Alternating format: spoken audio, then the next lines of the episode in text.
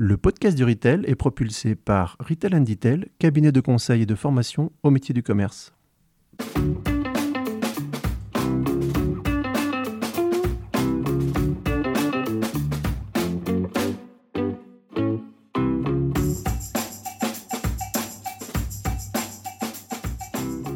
Bonjour et bienvenue sur le podcast du Retail. Je suis Sylvain Audrin, un des artisans de ce podcast dédié au commerce et à l'alimentaire d'aujourd'hui et de demain. Nous sommes un collectif d'experts et de passionnés du retail et du food.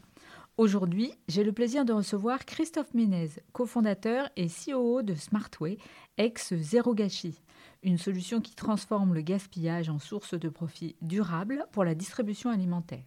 Nous découvrirons comment Smartway facilite la vie des chefs de rayon pour traiter les dates courtes, comment Smartway transforme la casse en rentabilité, comment ils optimisent l'écoulement des promos des dates courtes et comment ils accompagnent également les changements de comportement des consommateurs sur le gaspillage. Et encore quelques jolies surprises. Bonne écoute Bonjour Christophe, euh, je suis ravie de te recevoir dans le podcast du Retail. Alors Christophe, tu es cofondateur et CEO de Smartway, qu'on connaît sous son ancien nom, qui est Zéro Gâchis, et qui est une solution de gestion qui transforme le gaspillage, ce qu'on appelle souvent la casse, nous, euh, distributeurs, en source de profit durable pour la distribution alimentaire. Alors tu vas nous parler de Smartway, mais est-ce que pour commencer, est-ce que tu peux nous dire quel est ton parcours et d'où t'es venu ou d'où vous est venu, parce que je crois que vous êtes plusieurs, l'idée de créer Zéro Gâchis? Oui, écoute, bah, bonjour Sylvain, merci de m'inviter sur ce podcast. Alors effectivement, euh, euh, mon, alors mon expérience est assez, assez, courte finalement puisque j'ai 30 ans et, euh, et j'ai créé cette entreprise quand j'avais 21 ans avec mon frère et avec un ami d'enfance. Euh, pour la petite histoire, nous étions encore étudiants. Moi, pour le coup, j'étais en école de commerce euh, à Brest.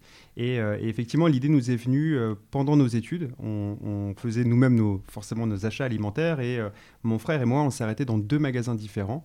L'un pratiquait des remises sur les promotions en date, enfin des promotions en date courte. L'autre n'en pratiquait pas. Et puis finalement, c'est à partir d'un simple échange où on s'est dit purée, mais si on savait qui pratiquait ce genre de remise sur les produits en fin de vie, on irait finalement chez ces magasins. Donc on s'est dit, on va essayer de mettre en lumière ces promotions qui nous, nous paraissaient à l'époque comme des promotions anti-gaspi, un achat noble, et pour autant euh, dont on n'avait pas trop connaissance à l'extérieur des points de vente.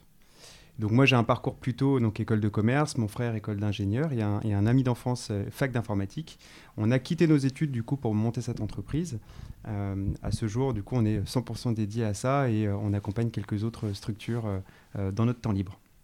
Effectivement, pour peut-être en venir un peu plus à Zero Gashi qui est devenu Smartway, euh, la raison d'être de, cette entreprise, c'est de construire un quotidien sans gaspillage alimentaire euh, dans le monde du retail. C'est quelque chose qui est très important pour nous. On a, créé cette structure parce que euh, on se disait que, alors on revient de là en 2012, on parle pas trop de ce sujet du gaspillage alimentaire et pourtant, nous, à nos yeux de consommateurs, on se dit qu'il y a quelque chose à faire et que ça ne pourra pas continuer ainsi.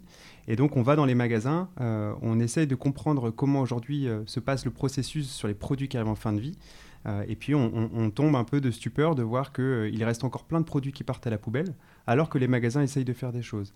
Et donc, on a commencé comme ça à essayer de développer un concept qui s'appelle Zéro Gâchis, qui est une marque grande consommateur où on va poser des rayons balisés sur cet enjeu anti-gaspillage pour que les consommateurs puissent trouver les produits qui arrivent en fin de vie et donc faciliter la vente. Et ça, ça a été la première étape qu'on a fait, c'était comment est-ce qu'on peut mettre en lumière ce type de promotion. Et puis derrière, on s'est rendu compte qu'il y avait d'autres problématiques qui étaient euh, vraiment très fortes dans le, dans le secteur de la grande distrie, qui sont plutôt liées au process métier des équipes magasins, pour faire en sorte de détecter suffisamment tôt les produits qui arrivent en fin de vie, puis de les traiter efficacement.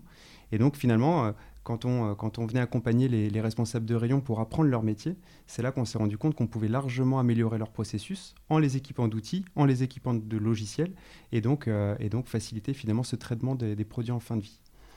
Petit aparté aussi pour autant, on voit bien euh, cet, enjeu environnemental. La France aujourd'hui jette plus de 5,5 millions de tonnes de produits encore consommables et la grande distribution représente 14% de ce gaspillage. Donc on voit que c'est un maillon central sur lequel on veut nous euh, apporter des solutions concrètes et c'est voilà, ce qu'on a développé sur ces neuf dernières années maintenant. Alors, pour rentrer précisément dans le sujet, Smartway, c'est une solution donc, qui va servir à qui? Et qui va servir précisément à quoi Donc notre but profond à travers cette entreprise, c'est d'avoir un impact sur l'environnement. Donc euh, notre objectif étant de réduire le gaspillage alimentaire. Aujourd'hui, elle sert à la planète. Et elle va aussi servir aux directeurs et aux employés de magasins, ainsi qu'aux consommateurs et aux bénéficiaires des associations. C'est un vrai modèle gagnant sur toute la chaîne. Elle va servir aux directeurs, puisque finalement, ce qu'on vient faire, euh, comme tu le disais, c'est qu'on vient transformer ce gaspillage en source de profit durable. Donc là, on va aller chercher euh, des gains de marge, des gains de, sur, le, sur le compte d'exploitation d'un point de vente. Ensuite, elle va servir aux employés de rayon, puisqu'en fait, on va se rendre compte que le traitement d'un produit en fin de vie, c'est quelque chose de très chronophage et donc on va là, pour le coup, simplifier le process, faire gagner du temps aux équipes et finalement rendre cette action beaucoup plus simple. Donc on va rendre service à l'employé. Et puis après, puisque les débouchés de ces produits en fin de vie s'adressent soit aux consommateurs, soit aux bénéficiaires des associations caritatives, on va finalement rendre service également aux consommateurs et aux bénéficiaires. Alors pourquoi les distributeurs aujourd'hui ont tant de mal à gérer leurs dates courtes? C'est quoi les obstacles auxquels ils doivent faire face tous les jours? Alors le Premier obstacle, c'est la date limite de consommation qui est finalement euh, inscrite sur tous les produits alimentaires, chose, qu'on ne trouve pas finalement dans d'autres industries. Et le problème de la date fait qu'aujourd'hui, dans un code barre d'un produit, la date n'est pas encodée. Donc ça veut dire qu'aujourd'hui, un distributeur alimentaire n'a pas connaissance de sur une référence quelles sont les dates qu'il a en rayon. Donc ça, c'est un premier problème. Deuxième problème, c'est que même s'il souhaite s'organiser lui-même, il va avoir un souci, c'est que lorsqu'il met ses produits en rayon, même s'il respecte, comme dans la logistique, on va dire les premières dates devant, les dates derrière, le consommateur, lui, vient casser la chaîne de cette logistique, puisque très souvent, les consommateurs vont venir chercher les dates les plus longues. Donc son souci, c'est qu'il a énormément de références d'articles qui ont toutes des dates différentes dans, dans des grands rayons. Et donc finalement, sa difficulté va être de savoir quels sont les produits qui arrivent en fin de vie. Ça, c'est un premier sujet. Deuxième sujet, c'est que le consommateur attend du coup du modèle de la grande distribution d'avoir un très large choix de références toujours avec des quantités suffisantes pour, euh, pour être achetées, et parfois des dates longues. Et donc finalement, ce qu'on vient se rendre compte, c'est que puisque la date n'est pas encodée et que le consommateur a besoin de beaucoup de références, bah, finalement, ça multiplie le problème. Et ce qui se passe, c'est que l'employé de rayon, aujourd'hui, doit, chaque matin, pour l'intégralité de ses rayons, contrôler pour chacun des articles les dates les plus courtes de ses produits. Et donc ça, c'est une étape qui est extrêmement chronophage, qui est aussi très usante, puisque finalement, on vient faire une tâche qui est très rébarbative et, sur laquelle il y a peu de valeur ajoutée ça, c'est un premier problème process. Deuxième problème, c'est euh, euh, il y a peu d'outils qui sont finalement euh, généralisés pour traiter ces produits en fin de vie. On va le voir tout à l'heure si on rentre un peu plus dans la technique, mais il y a différentes façons de, traiter la fin de vie d'un produit qui va avoir des impacts sur le système de commande d'un magasin et qui va aussi avoir un impact sur la, façon dont sont observés les chiffres de gestion sur le point de vente. Et donc finalement, ce qu'on vient se rendre compte, c'est que sur ce process qui paraît euh, assez simple, en fait, il est très chronophage et ça coûte beaucoup de temps et de, et de difficultés de gestion. Et donc nous, ce qu'on a voulu faire là-dessus, c'est que on a voulu finalement, de façon assez simple, processiser les choses. On s'est dit, ok, c'est quoi les étapes qui se succèdent pour faire en sorte qu'un produit soit sauvé ou passe à la poubelle? Et bien, la première étape, c'est la détection des produits en fin de vie. Et donc, comme je te le disais, à la place de devoir regarder manuellement toutes les dates de tous les articles, ce qu'on a fait, c'est qu'on a créé un, un, outil qui permet de digitaliser les dates des produits et donc on vient comme ça euh, diviser un rayon en plusieurs parties et on vient encoder les dates de chacun des articles une première fois, c'est un premier inventaire. Et puis à partir de là, on va, on va paramétrer une sorte de charte fraîcheur qui est appliquée dans les rayons. Par exemple, un yaourt, je dois le retirer à J-3 de mon rayon. Et donc, à travers notre outil, tous les jours, dès que l'employé du rayon crèmerie va se, connecter, on va lui dire, dans l'élément 1 de ta gondole, va vérifier tel yaourt, parce qu'il est potentiellement en date limite de consommation. Et donc, comme ça, on va le faire pointer finalement les erreurs potentielles.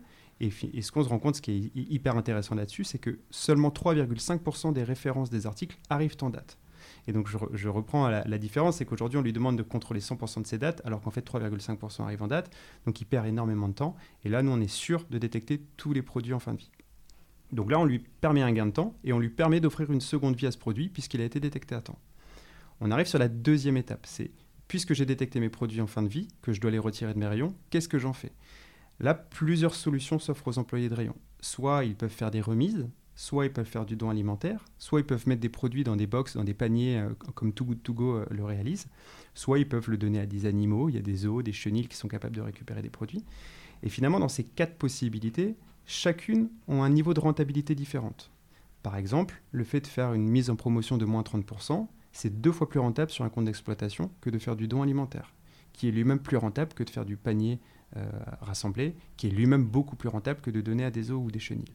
Et donc finalement, cette prise de décision, il faut regarder le critère économique, mais ce n'est pas le seul. Puisque si jamais je mets tous mes produits en fin de vie à moins 30%, c'est pas sûr que je les vende tous. Ça va dépendre de mon magasin, ça va dépendre de quel jour on est, ça va dépendre de la météo, ça va dépendre si on est en début ou en fin de mois. Et donc finalement, il faut, il, faut, il faut aiguiller entre toutes ces filières pour faire en sorte que euh, on va peut-être passer 10 produits en stickage, 3 produits en don et un produit en box, par exemple. Et donc ce choix-là, qui est renvoyé à l'employé libre-service du magasin, c'est très compliqué pour lui parce qu'on va commencer à jongler entre de la rentabilité par produit et puis finalement une, une, sorte, une sorte de taux de succès de savoir si mon action va, va vraiment porter ses fruits. Donc ça veut dire que c'est votre algorithme qui va indiquer au responsable libre-service quelle va être l'avis de ce produit qui arrive en date courte. C'est ça. En fait, nous, on a développé une intelligence artificielle. Ça fait plus de 9 ans qu'on accompagne les magasins et qu'on reçoit euh, une quantité de données qui nous permet de prédire la revente, enfin le taux, le taux de succès d'une revente d'un produit qui a, été mis en promotion à un certain taux donné, dans une certaine configuration et certaines caractéristiques. Et donc, ce qu'on vient faire, c'est qu'on vient lui faciliter cette prise de décision, puisque lorsqu'on a une observation qui peut être, voilà, les 13 danettes à la fraise, par exemple, on va lui dire, bah, voilà ce que tu devrais faire pour être sûr de récupérer le maximum de valeur, tout en étant certain que ces produits-là ne finissent pas la poubelle. Un autre exemple qui se passe, par exemple, c'est qu'il y a des produits qui sont aujourd'hui interdits aux dons alimentaires. Donc forcément, on, retrouve parfois des employés qui, euh, pensant bien faire, vont mettre euh, des produits sur le chariot de dons alimentaires pour que l'association les récupère, sauf qu'elle ne peut pas les récupérer pour des contraintes sanitaires. Donc cet algorithme, cette intelligence artificielle, elle va, lui, le guider et donc simplifier cette prise de décision. Donc une fois que j'ai détecté, je décide. Une fois que j'ai détecté et décidé, je dois avoir des outils métiers qui sont suffisants pour pouvoir exécuter proprement. Et, donc là, on a la self. C'est ça, en fait, on a une self, mais qu'on a largement améliorée, puisqu'elle reconnaît du coup tous les articles du point de vente, elle est bien interfacée avec la notion de stock. Et donc en fait, dès que la décision de, de l'intelligence artificielle est prise, l'employé valide et automatiquement les outils métiers, donc la self version largement améliorée, sort des étiquettes avec des nouveaux prix de vente, des nouveaux codes barres, ça apporte une nouvelle traçabilité sur cette fin de vie. Et puis si jamais c'est du don alimentaire, c'est envoyé aussi dans une sorte de, terminal qui, sera, euh, qui va permettre de, à l'association de de signer numériquement euh, directement depuis l'outil. Et c'est ce qui va faire que ça va renvoyer les bons, euh, les bons CERFA, etc., pour que toute la conservation numérique puisse être faite et que la transaction puisse avoir lieu entre l'association et le magasin. Et tu parlais de l'étiquetage. Est-ce qu'il y a également un gen code sur ce produit? Comment ça passe en caisse? Oui, alors c'est un point qui est très très important. En fait, aujourd'hui, et c'est peut-être l'une des difficultés qu'on a, a pu voir, c'est que les magasins pratiquent des promotions de façon assez différente, d'une enseigne à l'autre, voire même dans la même enseigne, euh, euh, et, parfois avec des effets qui sont finalement contre-productifs. On va avoir des systèmes d'étiquetage qui vont s'appeler de la démarque, c'est-à-dire qu'on garde le même code barre euh, sur le produit, on ne vient pas le changer, on vient juste apposer une remise moins 30, moins 50%. Lorsque le produit va être vendu, il va être vendu sur son code barre d'origine et l'hôtesse de caisse va pratiquer la remise. Ça, c'est un système que nous, on ne fait pas, puisqu'il est, il est contre-productif, parce que le produit va être vendu sur son code barre et donc le système de commande va voir que c'est une référence qui se vend. Lui, le système de commande ne va pas regarder si c'est un produit qui a été vendu parce qu'il a une remise ou pas, il va juste constater que c'est un produit qui se vend et donc il va systématiquement en recommander de nouveau. Et donc finalement, en pensant bien faire avec ce type de remise, finalement on crée une erreur qui est encore plus grosse la fois d'après parce qu'on va recommander de plus en plus d'articles. Donc nous, ce qu'on a fait, c'est qu'on a... Euh, décider de mieux s'interfacer avec les systèmes de stock pour apporter une traçabilité totale sur les produits en, fin de vie et donc de leur attribuer un nouveau gen code qui va permettre que la vente se réalise sur un, code barre dédié euh, date courte et donc qui va aussi réimpacter la marge et le chiffre d'affaires dans le bon rayon mais qui va surtout, ne pas, permettre au système de commande de se réguler intelligemment et éviter que ces erreurs ne redeviennent à la suite. D'accord, donc vos étiquettes euh, sont constituées avec un gen code spécifique sur le produit c'est ça. Et avec euh, donc son prix. Et est-ce que vous optimisez aussi éventuellement le taux promo ou est-ce que c'est du moins 50 euh, sur tous les produits en, date courte? Oui, en fait, c'est vraiment à ça que sert l'intelligence artificielle. C'est que euh, par le passé, on a accompagné les points de vente où, puisqu'on a la traçabilité de ce qui se vend et de ce qui est passé en date, nos magasins clients ou partenaires nous, donnent leurs chiffres de casse également. Et donc, on vient analyser comme ça les performances d'un point de vente d'un mois à l'autre. Et on vient par exemple, voir que des produits dans une certaine famille se revendent très très bien euh, en fonction d'un certain taux de remise, en fonction de certaines journées. Et donc, comme ça, par le passé, on venait euh, faire une sorte de d'accompagnement ou de coaching mensuel où on venait essayer de réguler les taux de remise à la marge pour faire en sorte de dégager le plus de, le plus de rentabilité. Parfois, il s'agissait d'augmenter les taux de remise puisqu'on se rendait compte que les articles ne se revendaient pas à certains taux. Parfois, il s'agissait de les baisser parce qu'ils se revendaient très très bien, il était important de préserver de la valeur. Et en fait, ce qu'on s'est rendu compte a posteriori, c'est que même si on crée déjà beaucoup de valeur, l'intelligence devrait être portée dès lors qu'on a les articles qui sont à remiser. Et donc, c'est là où l'intelligence artificielle prend vraiment le dessus par rapport à nos propres accompagnements, puisque elle-même, en fonction, comme je disais un peu tout à l'heure, les, caractéristiques produits peuvent évoluer. Est-ce que c'est une grande marque? Est-ce que c'est une petite marque? Euh, Est-ce qu'on est au début de mois et les consommateurs viennent d'avoir leur, euh, leur revenu? Est-ce qu'on est en fin de mois et c'est un peu plus rigrac Est-ce que, euh, je ne sais pas, le rayon boucherie a beaucoup d'articles aujourd'hui et donc il va prendre beaucoup d'espace dans une zone balisée d'aide courte, auquel cas on va voir beaucoup plus ses produits et on va peut-être voir un peu moins de crèmerie. Donc en fait, tous ces arbitrages, c'est l'algorithme qui les prend et donc c'est ce qui va faire qu'on va optimiser comme ça à chaque article qui passe devant l'outil le taux de remise et donc ça préserve le maximum de valeur et ça évite aussi in fine que les produits repassent à la poubelle. Très impressionnant l'optimisation promo. Tu parlais tout à l'heure des dons. Euh, donc, c'est quoi la législation et, en quoi vous facilitez finalement cet euh, administratif autour des donations? En fait, les dons aujourd'hui, donc euh, il y a notamment par la dernière loi, il y a une obligation pour tous les magasins de signer une convention alimentaire avec une association qui, qui souhaite obtenir du don alimentaire d'un magasin. Donc ça, c'est un aspect légal. Et puis après, derrière, le magasin s'organise avec l'association pour euh, effectuer finalement une sorte de routine de passage où euh, une association va peut-être venir le lundi, une autre va venir le mardi pour récupérer la marchandise en date. À partir de là, les, magasins et l'association vont devoir sortir la liste des produits qui est donnée, imprimer, les faire signer, les classer dans des, dans des fichiers, et puis derrière, ça va servir à, à aller chercher une réduction d'impôt de 60% sur la valeur du prix d'achat du produit. Et donc aujourd'hui, c'est comme ça que ça s'organise. Ce qui est problématique là-dessus, c'est que euh, on est obligé de venir former le personnel des, équipes magasins, puisqu'il y a des produits, comme je vous le disais, qui ne sont pas forcément donnables. Euh, donc il est important que les employés le savent avant de, les passer en don. Et puis il y a un deuxième, un deuxième aspect, c'est le côté réglementaire, c'est qu'effectivement, il faut bien conserver euh, les bordereaux, il faut, euh, il faut être certain que lorsqu'on peut avoir un contrôle de l'État, on puisse justifier de ces dons-là. Et puis en même temps, c'est aussi important puisque euh, quand on remet un produit à une association, et dès lors qu'il y a signé, c'est l'association qui prend la responsabilité de, de, ce produit. Oui, il y a un transfert de, de, responsabilité. De responsabilité. C'est ça. Et donc cette partie-là de dons alimentaires, elle est largement améliorable également puisque euh, on se rend compte que euh, des magasins aujourd'hui sont plus ou moins autonomes sur cette partie. Donc on va pour certains euh, les aider à bien encadrer la démarche de don dans les magasins. Pour ceux qui sont tout à fait autonomes, on vient juste digitaliser l'information et donc ça leur permet finalement de, encore une fois de gagner du temps puisqu'ils ne sont pas obligés de conserver tous les bordereaux, version papier, double signé, etc. Donc là on vient, vraiment leur faire gagner du temps. Et puis après on peut encadrer la relation avec l'association pour faire en sorte que euh, l'association ne passe pas après une certaine heure ou, autre puisqu'il ne faut pas oublier non plus que le métier du distributeur, avant tout, c'est d'être un commerçant alimentaire et c'est pas forcément non plus de gérer cette relation associative qui euh, finalement mêle deux mondes. Elle mêle un monde associatif avec un monde professionnel. Quels sont les produits que vous pouvez gérer? As des yaourts, je crois, de la boucherie, donc euh, ça veut dire que c'est applicable à du frais comme du sec Oui, on gère tous les produits alimentaires finalement. Euh, donc L'essentiel de la casse vient quand même des produits frais. Donc, euh, pour le coup, c'est très majoritairement les produits qu'on gère. Mais on va aussi gérer des DDM dépassés ou des DDM presque être dépassés. Donc, ça peut être des produits secs, ça peut être des biscottes, ça peut être des produits alimentaires bébés. Donc, en gros, c'est tout l'alimentaire aujourd'hui sur lequel nous, on se concentre. Et voilà. Et donc, euh, est-ce qu'on peut parler déjà bah, de vos résultats? Vous travaillez par exemple avec quelles enseignes? Combien de magasins ont déjà Smartway ou Zéro Gâchis dans leur solution? Alors aujourd'hui, on travaille avec plus de 400 magasins en France. Euh, majoritairement, en fait, euh, on s'est développé en, allant chercher des magasins indépendants. Donc euh, notre, notre, grosse part de marché se situe chez Intermarché, chez Système U, chez Leclerc. Pour autant, on travaille également avec des comptes intégrés, donc qui peuvent être Auchan, Carrefour, Casino. donc 400 magasins équipés. Aujourd'hui, c'est à peu près 150 millions d'euros d'économies qui ont été réalisées par les consommateurs. Et c'est plus de 56 000 tonnes de produits frais qui ont été évités des poubelles. Donc finalement, il y a déjà un, vrai, un, vrai impact. En termes économiques, sur un, compte d'exploitation d'un magasin, c'est colossal. Euh, en fait, ce qu'il faut savoir, et c'est assez perturbant, c'est que euh, quand on regarde le résultat net d'un point de vente alimentaire, en gros, il réalise entre 1 et 2% de résultats chaque année. Et finalement, quand on regarde les chiffres de casse, donc ce dont on parle, c'est aussi entre 1 et 2% Donc finalement, ce qu'on se rend compte, c'est qu'un magasin jette chaque année autant qu'il ne gagne. Et donc, c'est, tout notre impact, c'est de faire en sorte que ceux, je, prends un exemple, hein, sur un magasin de 30 millions d'euros de chiffre d'affaires, c'est 450 000 euros de produits qui sont détruits chaque année.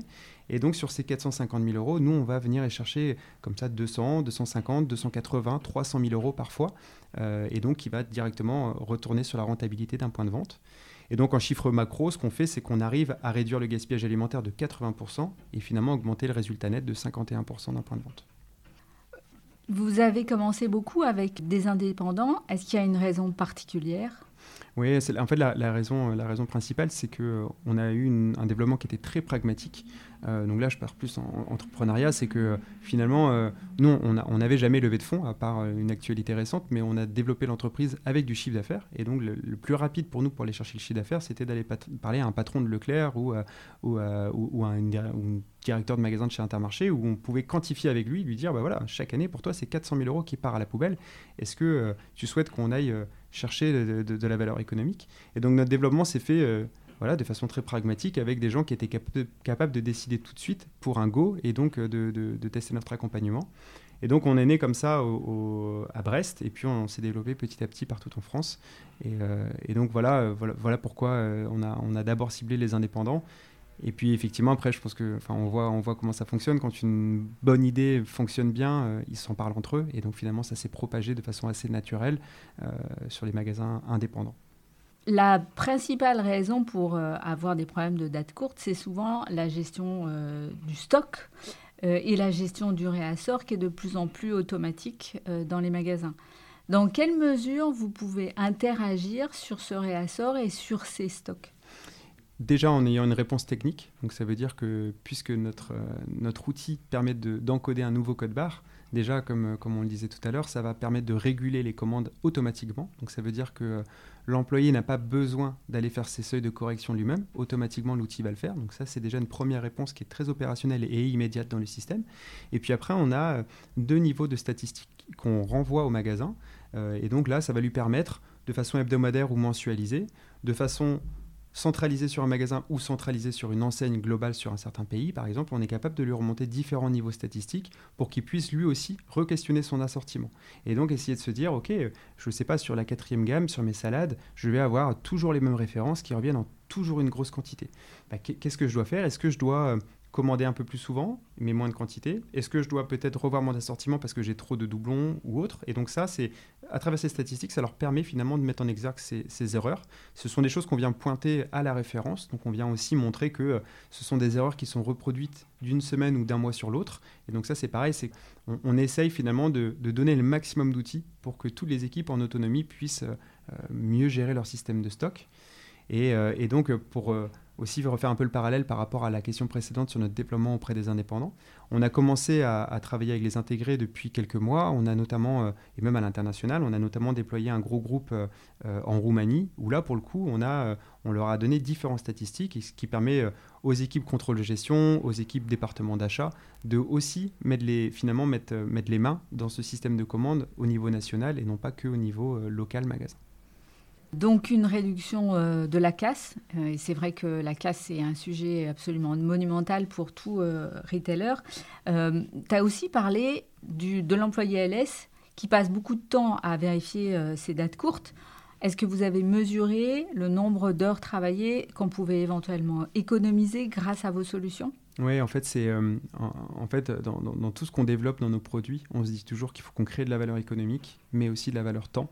Euh, et donc, en moyenne, ce qu'on remarque, alors ça va encore, ça va dépendre des pratiques qui sont opérées dans les magasins, mais ce qu'on remarque en moyenne, c'est qu'on divise par 4 le temps de traitement de toutes les étapes des produits en fin de vie. Donc, c'est vraiment un vrai soulagement pour les équipes opérationnelles. Et donc, euh, voilà, au, lieu de passer une heure sur un rayon, on n'en passe plus que 15 minutes. Donc, non seulement on gagne du temps, et puis encore une fois, on a l'assurance d'être sûr que tous les produits qui sont traités euh, vont avoir une fin utile. Et c'est quelque chose qui est, qui est très important pour nous, puisque ce qu'on se rend compte aussi dans l'engagement du personnel autour d'un projet d'entreprise qui est durable, c'est aussi de donner du sens à la démarche. Euh, et donc, on vient comme ça fédérer, puisque euh, non seulement c'est une idée qui est forcément qui, est belle et qui rayonne, le fait de, traiter de l'anti-gaspi pour un employé de magasin, et en plus de ça, on le soulage sur son quotidien. Donc, ce sont finalement des marqueurs qui permettent une grosse adoption des outils par les équipes magasins et qui nous permettent finalement de nous déployer euh, assez rapidement. Oui, donc il y a une amélioration qualitative en fait c'est pareil, hein, on a des, des verbatims qui font soit froid dans le dos, soit chaud au cœur, ça dépend comment on le prend, mais on a des équipes magasins qui nous disent bah, chaque jour avant, je jetais euh, l'équivalent de mon salaire mensuel. Et donc finalement, c'est sûr que c'est des choses qui choquent, mais, euh, mais du coup, c'est aussi finalement quand on arrive à le traiter, c'est derrière, c'est une, vraie vertu positive parce que euh, on vient bah, forcément réduire tout ça, donc on vient s'engager sur un projet environnemental qui a du sens. et puis aussi, c'est on vient rendre visibles les erreurs du passé qui n'étaient peut-être pas assez rendues visibles. Et donc finalement, on vient se challenger positivement sur comment est-ce qu'on peut faire de mieux. Et donc c'est euh, toute la démarche quand on lance un magasin, on vient vraiment l'accompagner sur une, sur une phase d'intégration où euh, on va porter du sens à nos actions et on va le rendre acteur dans toute sa gestion anti-gaspi. Et, et, comme ça, ce qu'on remarque, c'est que euh, bah, non seulement on traite les erreurs, mais aussi finalement on engage le personnel dans une démarche qui est beaucoup plus positive sur, euh, à long terme, puisque bah, on se repose la question qu'on se posait peut-être pas de la bonne façon euh, par le passé. Puis j'imagine que les chefs de rayon, ils vous adorent, parce qu'ils ont souvent des objectifs de, de casse hmm. maximum. Donc euh, bah, vous êtes là pour qu'ils aient leurs objectifs beaucoup plus facilement. encore une fois, c'est vraiment la volonté, c'est de se dire on on est vraiment et, on a cette chance là d'avoir créé un modèle qui est gagnant-gagnant pour tous finalement. Et effectivement euh, euh, quand on voit que une prime d'intéressement peut être partagée sur soit sur euh, un taux de casse soit sur finalement ce que le magasin va gagner net à la fin de l'année bah, c'est clair que les sommes de casse elles sont tellement importantes que pour le coup oui on arrive à forcément on arrive à plaire aussi sur cet aspect là au chef de rayon donc on a parlé de, ce monde merveilleux de la réduction de la casse. Euh, j'imagine quand même que vous rencontrez des difficultés. Alors c'est quoi les difficultés majeures que vous avez rencontrées avec vos clients? Je pense qu'elles évoluent, euh, je dirais, assez spontanément en 2012 quand on a créé la structure. Je pense que les premières difficultés, c'était plus de, de porter un regard sur ce, sur ce sujet. C'est-à-dire qu'on euh, on parlait peu de la casse finalement. Alors on parlait, mais elle était assez assez normatisée, finalement elle faisait partie du modèle. Donc je pense que cette première difficulté, ça a été de, voilà, d'ouvrir ce sujet-là. Aujourd'hui, euh, c'est beaucoup plus commun et finalement les, les gens euh, parlent plus naturellement de ce sujet de la casse, il est bien, il est bien sensibilisé. Je dirais que là, la, difficulté euh, principale, c'est peut-être plus l'idée que les enseignes pensent qu'elles peuvent tout bien gérer elles-mêmes sans avoir recours à un prestataire. Et donc, c'est à nous de leur prouver, pour le coup, que nos actions leur sont beaucoup plus rentables que ce qu'elles peuvent faire sans nous. Et pour le coup, voilà, on, a, on arrive comme ça, avec les cas d'usage, euh, avec nos 400 premiers clients, on arrive à leur montrer que peu importe la situation dont on, dont on fait face, on arrive à créer de la valeur, tant sur le volet économique que sur le volet temps, que sur le volet image, en interne ou en externe auprès de leurs consommateurs. Tu me disais aussi que bah, toutes les enseignes ne travaillent pas euh, toutes de la même façon. Oui. Et que ça, ça pouvait être aussi une difficulté, ou en tout cas une exigence pour vous de vous adapter en fonction du calcul de, des process même de, des différentes enseignes. Oui, et, pour le coup, ce sont des beaux défis pour nous, puisque effectivement, ce qu'il s'agit, c'est de trouver une réponse technique à un process humain qui est différent d'une enseigne à l'autre et d'un magasin à l'autre. Et même sur les magasins indépendants, c'est finalement ce qui fait la richesse des magasins indépendants, c'est qu'ils peuvent tester plusieurs choses, mais aussi l'inconvénient, c'est qu'ils ont des process qui sont assez différents les uns des autres. Et c'est pour ça aujourd'hui qu'on se développe sur les magasins centralisés. C'est j'ai l'impression qu'on a usé beaucoup de process et que finalement on a déjà une réponse, peu importe la configuration d'un point de vente. Donc c'est un vrai défi pour nous, mais je dirais qu'on a, euh, voilà, on a, on a suffisamment euh, euh, user le plâtre, enfin voilà, pour, pour pouvoir s'adapter aux différentes configurations d'un point de vente. Mais c'est vrai. Et, deuxième sujet, c'est c'est plutôt la barrière des, des, des systèmes d'information, où à chaque fois qu'on qu'on rentre sur un projet technique, ce sont des choses qui prennent beaucoup de temps euh, et euh, on a cette chance d'avoir une équipe euh, de développeurs qui pour le coup est rivée sur cette action et donc on se rend compte que on est capable de déployer toute une enseigne majeure dans un nouveau pays en moins d'un mois et demi en s'adaptant totalement à leur système de caisse, à leur système de stock, à leur système comptable et à leur process terrain. Donc finalement voilà, c'est sans doute notre force, c'est justement d'être un prestataire externalisé sur ce sujet qui permet de s'interfacer très rapidement et de déployer en magasin très rapidement. C'est vrai que ça fait rêver comme, euh, comme agilité. Euh, un mois et demi, je ne suis pas sûre que ce soit souvent le temps euh, d'un projet SI dans les grandes enseignes. Et pourtant, et c'est là où je, je, recoupe aussi avec le sujet économique, c'est qu'il y a aussi plusieurs groupes de distribution où bah, aujourd'hui on voit les marges peuvent se tendre. Et donc finalement, quand on vient parler d'un sujet à, haute valeur économique, bah, c'est important d'y aller vite finalement et de pas trop se poser de questions. À un moment, on n'a pas un magasin qui nous paye aujourd'hui une facture et qui ne gagne pas d'argent en, face. Donc finalement, euh, les prises de décision sont assez rapides et, euh, ça permet comme ça effectivement de, bah, voilà, de, se déployer, euh, peu importe finalement que ce soit en Roumanie, en Russie, en France, en Espagne ou, au Portugal. Alors j'imagine que vous avez des concurrents, parce que j'ai vu qu'on appelle ça le, food waste management. Alors quel est votre avantage compétitif par rapport euh, aux autres? Alors on a, euh, je vais dire euh, peut-être en, trois temps, le, premier niveau, c'est que on est vraiment spécialisé là-dessus. Ça veut dire que on est né dans les rayons, on n'a fait que ça, et aujourd'hui on n'adresse que la problématique du gaspillage alimentaire dans la grande distribution alimentaire. Et donc finalement, on est un peu comme un spécialiste. On n'est pas généraliste, on ne va pas travailler les autres secteurs, on ne va pas traiter le non alimentaire non plus. On la maîtrise parfaitement bien.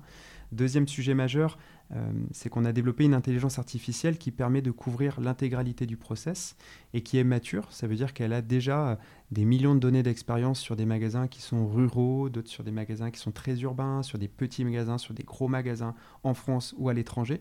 Donc finalement, ça c'est une vraie réponse technique opérationnelle au quotidien pour toutes les centrales possibles. Donc ça c'est, un, je pense, un vrai marqueur.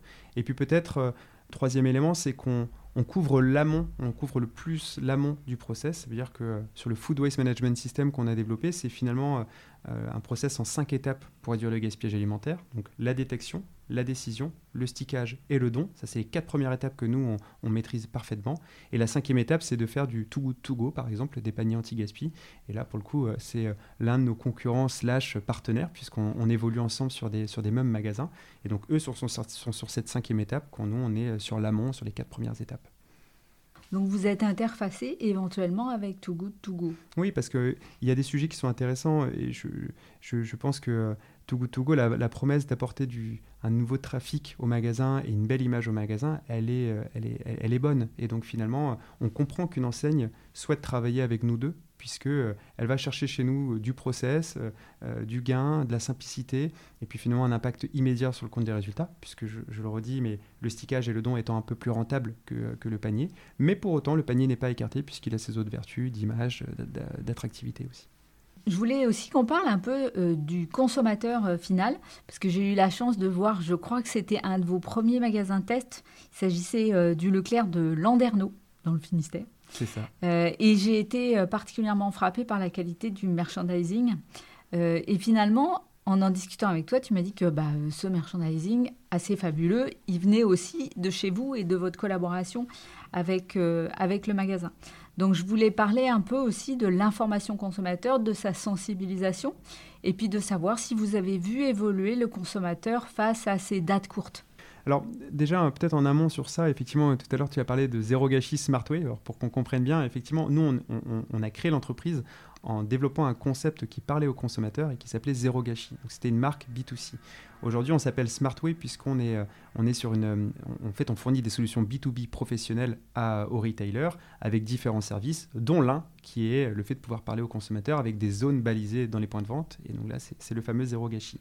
Et donc, effectivement, pour reprendre cette expérience à Landerneau, Landerneau, c'est notre, euh, deuxième magasin, notre deuxième magasin partenaire. et ce qu'on a, qu'on a, qu'on a essayé de faire chez lui, c'était deux choses. Le premier, c'était en 2012, c'était de donner du sens à cet achat anti-gaspi, puisqu'on se rendait compte à l'époque que euh, c'était encore quelque chose qui pouvait être parfois, euh, des produits rassemblés comme ça dans une zone dédiée avec des prix cassés, ça pouvait parfois être vu comme euh, de produits de basse qualité ou des produits avec une image un peu péjorative ou négative. Et ce qu'on a voulu faire, c'était finalement parler avec nos tripes et nous se dire en tant que consommateurs, nous on trouve que c'est un bel achat, c'est un bel achat citoyen et c'est un bel achat respectueux pour l'environnement. Et donc on a commencé à, à, donner du sens à cet achat et à montrer que euh, acheter une baguette de pain, euh, c'est 70 litres d'eau qui ont été utilisés pour la produire. Acheter euh, un kilo de bœuf, c'est 30 000 litres d'eau qui ont été utilisés pour le produire. Et donc on a donné du sens à cet achat. Et deuxième point, c'était de, de rassurer. Il y avait un besoin de rassurance sur la problématique des dates. Les gens pouvait penser que quand on est en date limite, c'est un produit à risque. Alors aujourd'hui, c'est plus le cas. Euh, on, a, on a cette chance de pouvoir. Alors, on, va sortir dans, les prochaines semaines une étude avec euh, l'Institut de sondage Opinionway, sur lequel on a euh, voulu comprendre comment le français aujourd'hui avait. Qu'est-ce qu'il retenait du sujet du gaspillage alimentaire. Et ce qu'on remarque, et on communiquera les chiffres prochainement, c'est que le sujet de la date n'est plus trop un sujet, puisqu'aujourd'hui, le, le français a compris ce que c'était qu'une DLC, ce que c'était qu'une DDM. Et donc finalement, on a, on a moins besoin aujourd'hui de sensibiliser sur, sur cette compréhension de date. Mais c'est ce qu'on faisait à Landerneau en 2012, 2013 et jusqu'alors encore, euh, jusqu'à quelques mois.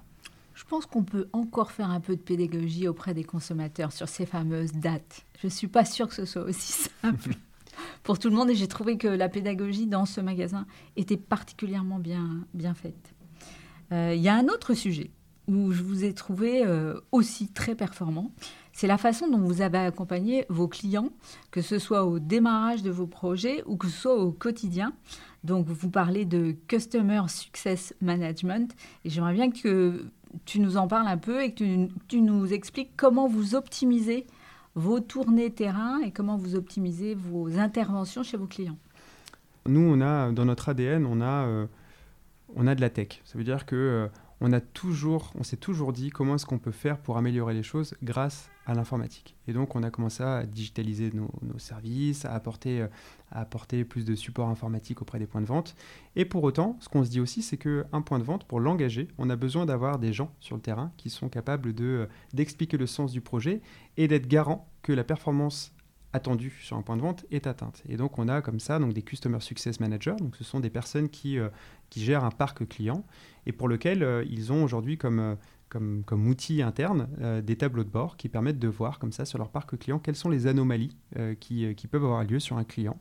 Ça peut être, bah, je me rends compte que j'ai le rayon boucherie dans le magasin A qui étiquette beaucoup moins de produits que d'habitude c'est une petite alerte. Je peux avoir euh, une autre alerte qui est euh, j'ai un magasin qui n'a pas étiqueté aujourd'hui. Ça, c'est une grosse alerte pour nous. Euh, j'ai un magasin qui va tomber en rupture de consommable dans 10 jours, c'est une petite alerte. Et donc comme ça, en fait, on a regardé les niveaux d'alerte, ce qui fait qu'aujourd'hui, un Customer Success est capable de réagir au plus vite quand il le faut pour qu'un magasin utilise le mieux possible nos outils à, plein potentiel et donc faire en sorte qu'on crée le plus d'impact possible. Et donc, on a comme ça catégorisé finalement la vie d'un client. Il y a la phase d'onboarding qui est une phase très cruciale, c'est la phase d'adoption de nos outils.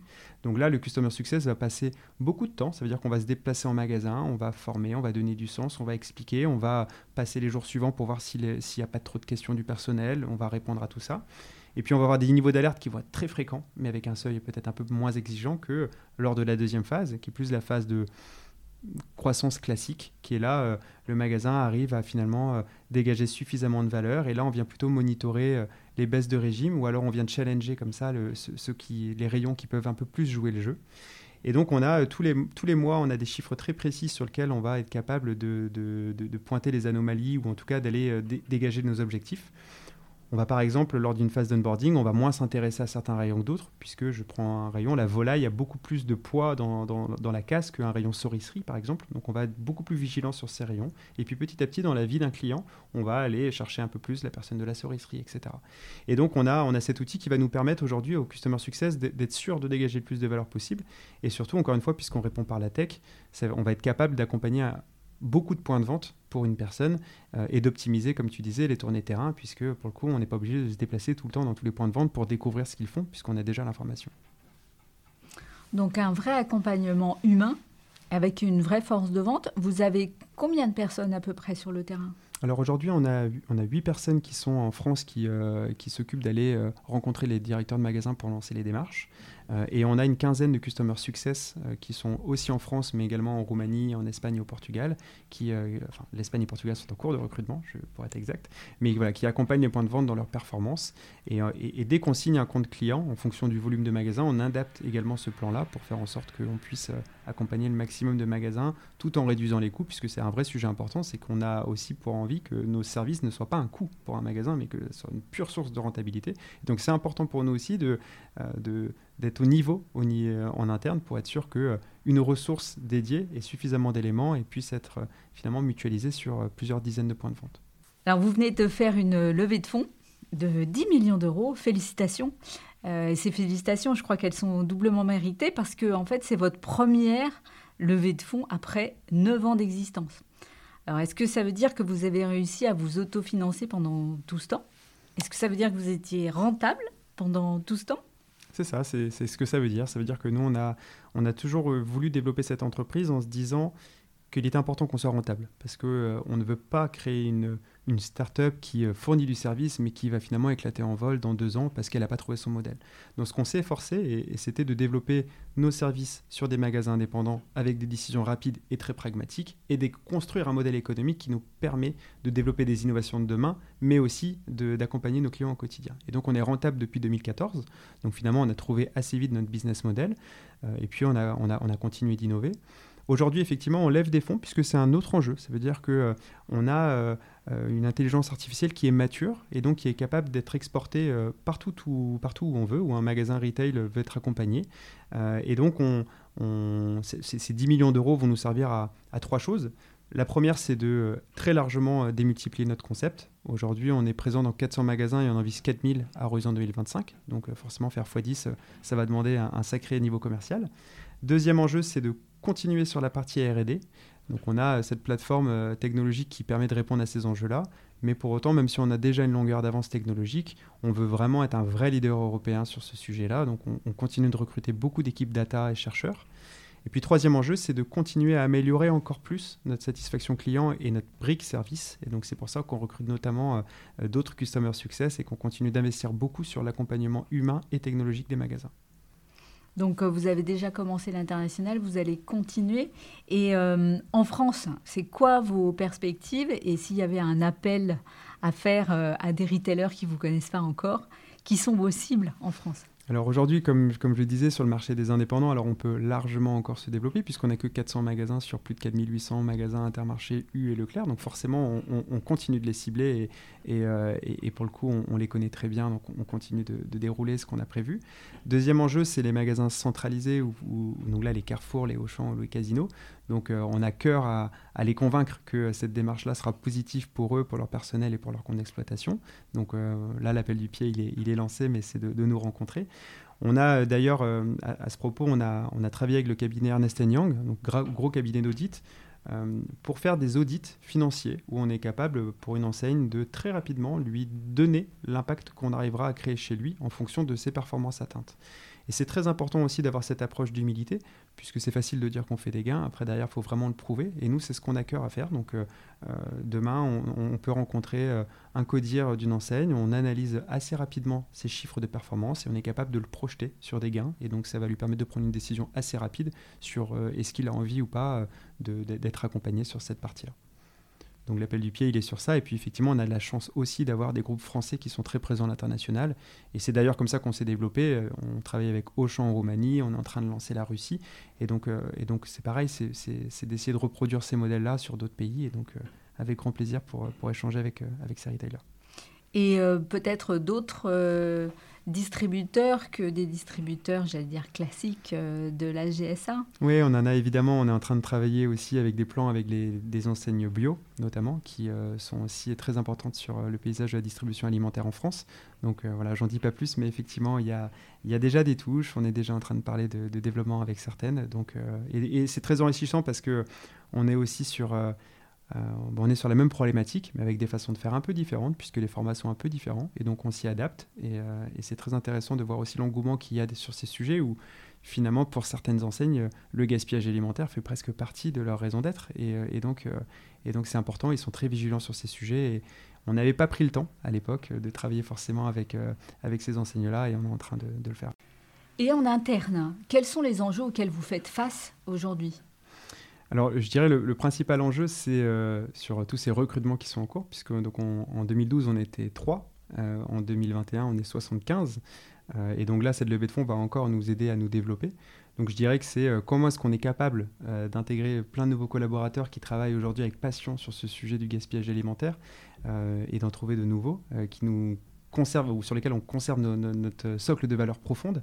Euh, et puis, comment est-ce qu'on intègre aussi des, personnes qui ont euh, des fois des parcours de vie où euh, c'est très intéressant. Je pense à notre responsable revenu qui vient d'arriver, Guillaume Vico, qui est l'ancien vice-président de Datalogic sur la partie Europe et Afrique. Datalogic, c'est le leader mondial des systèmes d'encaissement, archi connu. Donc, forcément, quand on fait intégrer des personnes comme ça dans notre structure, c'est hyper enrichissant pour nous. Et, donc, c'est important de, voilà, de confronter différents styles de personnes pour aller chercher finalement le meilleur dans cette aventure. Donc voilà, j'irais voilà, plutôt ce sujet d'intégration de, nouveaux collaborateurs avec une très forte culture. Et alors, c'est quoi vos succès pour aller chercher euh, des talents et pour les retenir?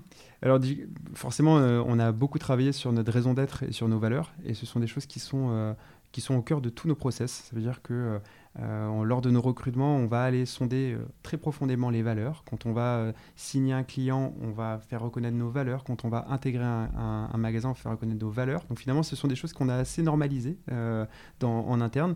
Et ce qui fait qu'aujourd'hui, n'importe quel collaborateur aujourd'hui qui est amené à faire du recrutement dans l'entreprise sonde si la, culture va bien passer auprès d'un candidat. Donc voilà, ça, je, je dirais, c'est cette phase de préparation qui a été très importante et qui aujourd'hui, finalement, roule très très bien. Chez euh, le podcast du Retail, on a euh, nos questions traditionnelles. Donc euh, pour toi, c'est quoi un commerce juste? Je dirais qu'un commerce juste, c'est un commerce qui intègre toutes les parties prenantes à sa chaîne de valeur. Et donc finalement, c'est le respect des sols, c'est le respect des terres, c'est le respect du fournisseur, c'est le respect de son client, de ce que son client a envie. et donc je dirais que c'est un commerce qui est plus rivé sur ça. Et je pense qu'il y a beaucoup de vertus et, je, pense vraiment que le commerce euh, a déjà euh, avancé sur ces sujets-là, mais va encore devoir avancer un peu plus sur ces sujets. Donc pour moi, c'est ça un commerce juste, c'est un commerce plus respectueux et qui raconte une histoire authentique et vraie avec toutes ces parties prenantes. Et, euh, et voilà. Est-ce que tu pourrais nous citer une entreprise et ou une personne qui sont particulièrement inspirantes pour toi ou pour vous d'ailleurs? Alors, Même si elle peut avoir des travers, j'ai envie de citer euh, un icône qui est Elon Musk et Tesla notamment. Euh, pourquoi je le citerai? Parce que je, suis assez fasciné sur euh, le fait qu'une personne peut avoir une vision si forte et mettre en exécution autant de projets en même temps sur des sujets qui ne sont pas forcément gagnés d'avance. Et finalement, ce qu'il a pu faire avec Tesla, c'est quoi? C'est de répondre avec une promesse technologique sur un sujet environnemental majeur qui est la mobilité. Et personne ne le pensait réalisable aujourd'hui d'avoir un système de voiture électrique comme ça qui, euh, qui permet euh, euh, de, ne pas avoir de, de gaz d'émissions à effet de serre. Mais finalement, c'est, aujourd'hui, c'est, quelque chose qui est réalisé. et donc voilà, je dirais, je dirais ça pour cet aspect entrepreneurial, pas de barrière et puis surtout s'attaquer à des sujets environnementaux profonds. Et une start-up qui vous inspire aussi et que éventuellement tu nous conseillerais d'inviter pour la faire découvrir à nos auditeurs?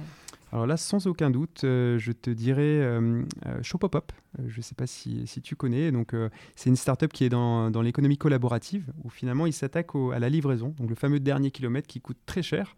Et finalement, ce qu'ils viennent faire, c'est qu'ils viennent utiliser les consommateurs qui peuvent récupérer les courses pour d'autres personnes qui se connectent sur leur plateforme et finalement avoir un service de livraison qui est très rapide et qui finalement est, localisé puisqu'ils viennent te déposer les courses chez soi. Je suis impressionné par leur développement. Je, connais bien les deux fondateurs et je suis aussi impressionné par, par eux deux et ce sont de, très belles personnes.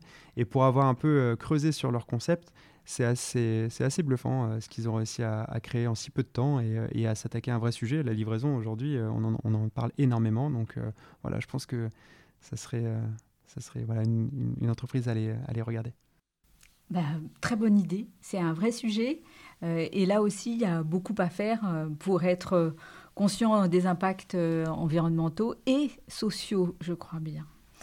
Eh bien, Christophe, je vais te remercier euh, pour cette interview. Merci beaucoup de nous avoir apporté euh, toutes ces précisions. Et puis, bravo encore pour euh, votre initiative, hein, une initiative qui permet de réconcilier à la fois l'environnement et puis l'économique, ce que je trouve particulièrement vertueux. Merci beaucoup. Merci Sylvain. Vous avez aimé ce podcast? Alors abonnez-vous au podcast du Retail, mettez 5 étoiles et retrouvons-nous sur les réseaux sociaux et dans toutes les bonnes podcasteries. À bientôt!